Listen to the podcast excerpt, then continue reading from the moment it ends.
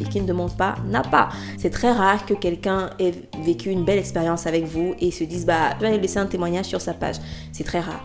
Par contre, lorsque quelqu'un n'est pas satisfait, ouais, là il va penser à aller laisser un, un témoignage ou un avis négatif sur votre page. La femme entrepreneur est celle qui a pour mission de devenir la meilleure version d'elle-même dans tous les domaines de sa vie. Elle s'est engagée pour sa liberté financière et pour rendre des vies meilleures par sa détermination, sa créativité et son ambition. Je m'appelle Isis, consultante en web marketing et fondatrice de Femme Entrepreneur Magazine. Sur ce podcast, je vous partage seul ou avec des invités des astuces, des conseils et des retours d'expérience pour avoir un business au service de sa vie. J'aborde des sujets tels que la vente, le marketing, le développement personnel et la productivité. Bienvenue sur ce nouvel épisode. Alors aujourd'hui, on parle des hacks. Des hacks. On va mettre le S. on parle des hacks, 5 hacks pour booster votre clientèle sur le court et moyen terme. Pas sur le long terme, sur le court et moyen terme. Je tiens à faire la précision parce que les actions qu'on va mettre en place pour vendre sur le long terme vont être très différentes. Alors, c'est quoi le hack? Pourquoi ce terme? Le hack, pour moi, c'est un terme que j'ai choisi pour désigner une action qui demande peu d'efforts, mais qui produit un haut impact. C'est comme la règle de Pareto, c'est les 20% des actions qui vont produire 80% des résultats. Et aujourd'hui, dans cet épisode, je vais vous parler de 5 actions, 5 hacks qui vont vous aider à booster votre clientèle. Avant de commencer, j'ai voulu aborder ce sujet parce que nous sommes en pleine fin d'année. Et qui dit fin d'année dit euh, période où il y a parfois des promotions, période où on veut booster la clientèle, période où on veut finir l'année en beauté, période où on va offrir par exemple des promotions, des soldes à, son audience, période aussi où on va peut-être préparer, hein, commencer à se préparer pour un lancement qui aura lieu début d'année prochaine, mais aussi parce que je suis en pleine organisation de la masterclass Révèle ton offre, une masterclass gratuite pour créer une offre irrésistible. Si vous êtes dans l'univers du coaching, du consulting, si vous êtes formateur et du preneur, donc entrepreneur de l'éducation, si vous êtes freelance, cette masterclass est parfaite pour vous. Elle vous aidera à trouver votre proposition unique de valeur, à vraiment trouver votre positionnement, à créer une offre qui va parler à votre client idéal, à créer une offre en laquelle vous aurez entièrement confiance parce que c'est vraiment la base. Si vous n'avez pas 100% voire 300% euh, confiance en votre offre, si vous n'êtes pas suffisamment fier de cette offre pour en parler tout le temps, crier sur tous les toits, en parler à votre audience tout le temps, c'est qu'il y a un problème. Donc euh, la masterclass Révèle ton offre va vous aider à créer cette offre irrésistible à la fois pour vous mais aussi pour vos clients idéaux. Les places sont encore disponibles et pour vous inscrire, il suffit de cliquer sur le lien de la bio. Et si vous écoutez l'épisode après la masterclass, allez quand même regarder parce que parfois je laisse accès au replay, parfois je donne une ressource qui va venir appuyer la masterclass ou compléter ce qu'on s'est dit. Dans tous les cas, vous avez toujours quelque chose à gagner en cliquant sur le lien qui se trouve dans la bio. C'est parti du coup pour l'épisode du jour. 5 hacks pour booster votre clientèle. Le premier hack, c'est de cultiver des relations avec vos clients. On n'y pense pas souvent, mais les personnes les plus susceptibles d'acheter chez vous ce sont vos clients actuels. Il y a une étude d'ailleurs qui prouve que les personnes qui ont déjà acheté une offre chez vous ont quatre fois, voire plus de chances de revenir acheter vos autres produits. Donc, cultivez vos relations avec vos clients existants. Répondez à leurs besoins avec un service de qualité. Montrez-leur que vous êtes là avec eux, que leur expérience ne s'arrête pas après l'offre, le produit, le service qu'ils ont acheté chez vous déjà. C'est ça les personnes qui sont déjà à un niveau évolué, avancé de relation avec vous, qui vous connaissent, qui vous apprécient et qui vous font confiance parce qu'elles ont déjà acheté vos offres. Donc, cultivez ces relations avec vos clients. Petit exercice que vous pouvez faire, c'est simplement envoyer un message à vos anciens clients juste pour prendre de leurs nouvelles, pour savoir comment ils évoluent, pour savoir en quoi vous pouvez les aider, etc. Ça vraiment, ça peut déclencher des conversations qui peuvent aboutir à de nouvelles ventes.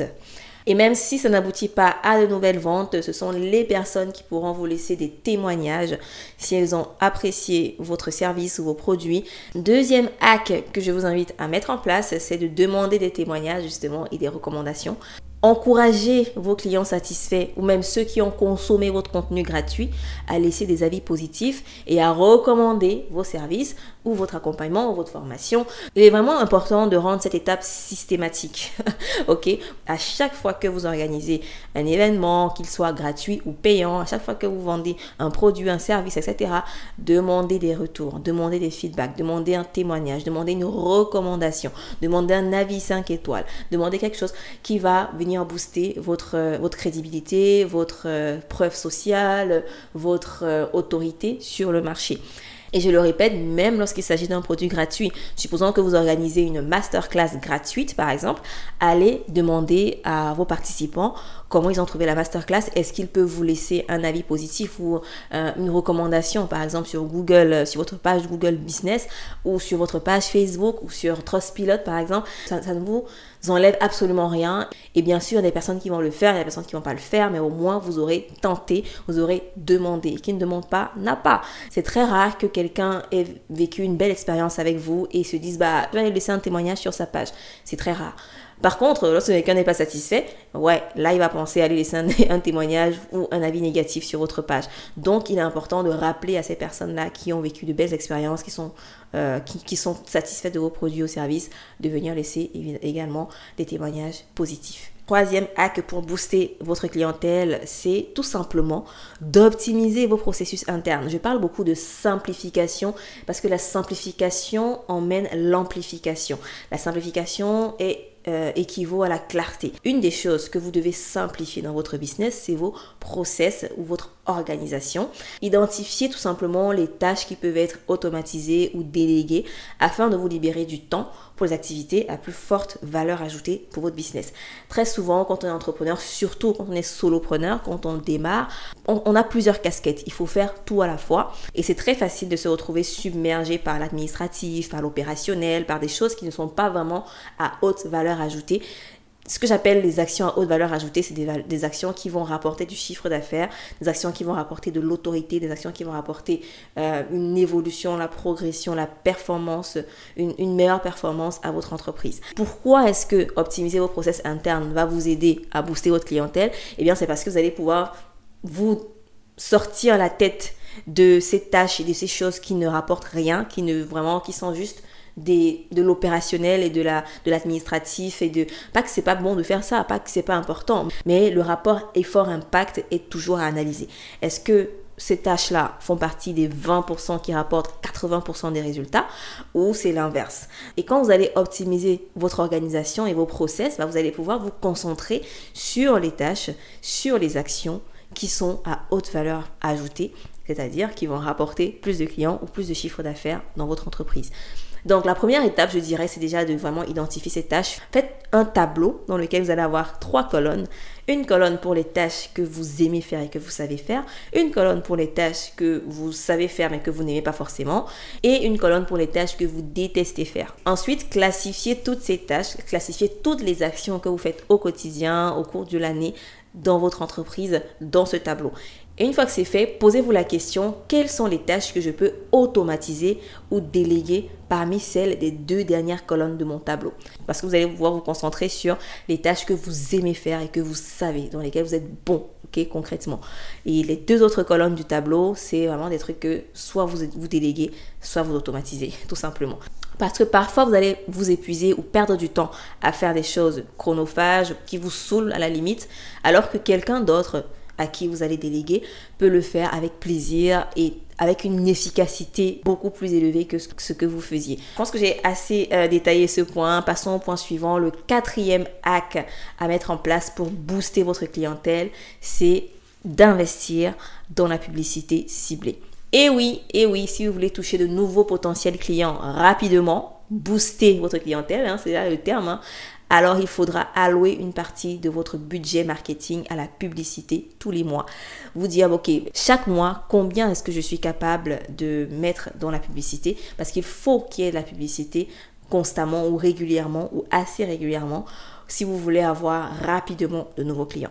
Alors la publicité fait partie des sources de trafic En dehors de la publicité, vous avez le trafic organique, donc c'est publier du contenu sur les réseaux sociaux. Vous pouvez aussi décider de faire de la prospection, mais évidemment, ces deux autres méthodes vont avoir un impact beaucoup plus lent. Grosso modo, plus vous investissez et plus rapidement vous touchez des gens. Et donc, euh, ce que vous aurez pu faire en un mois grâce au contenu organique, vous pouvez le faire en une semaine grâce à la publicité. Donc, ça peut être intéressant, si vous l'avez jamais fait, de mettre un peu de sous dans la publicité si vous êtes à l'étape où vous avez envie vraiment de booster les choses, d'accélérer un peu le processus. Je tiens à préciser, j'avais fait l'épisode d'ailleurs avec euh, Marjorie de Margency, son agence, où on parlait de publicité Facebook. Je tiens à préciser une fois de plus que la publicité, c'est un accélérateur. Ce n'est pas euh, ce qui va faire marcher votre business. Donc, si vous avez un système, un tunnel de vente, un parcours client qui est déjà prouvé, qui fonctionne en organique, alors la publicité sera super parce qu'elle va venir booster justement ce qui fonctionne. Alors que si vous avez un système qui ne fonctionne pas, la publicité ne va pas venir faire fonctionner votre système. Vous allez juste perdre de l'argent. Donc euh, c'est important déjà de pouvoir tester, de pouvoir faire, pouvoir vous assurer que vous avez un système qui fonctionne, un tunnel de vente qui fonctionne, un parcours client qui est bien construit. Vous avez déjà pu vendre vos services, votre offre sans la publicité. Alors là, vous pouvez commencer à investir en publicité. Bien sûr, si vous ne vous y connaissez pas du tout, vraiment, je vous recommande de soit faire appel à un freelance ou une agence, soit vous former avant de vous y lancer. Parce que souvent, la publicité, ça peut aller très très vite dans les dépenses. Hein. donc euh, attention à être formé et à savoir ce que vous faites. Et enfin, le dernier hack, et pas des moindres, c'est euh, de mettre en place une stratégie de référencement SEO. Alors, ça veut dire quoi? SEO, c'est Search Engine Optimization. Concrètement, c'est le fait d'optimiser votre contenu pour les moteurs de recherche. Et avant, quand on parlait de SEO, moi je voyais les moteurs de recherche seulement. Donc, alors qu'aujourd'hui, le SEO, il doit être partout finalement, même sur les réseaux sociaux. Sur Facebook, le SEO, c'est important.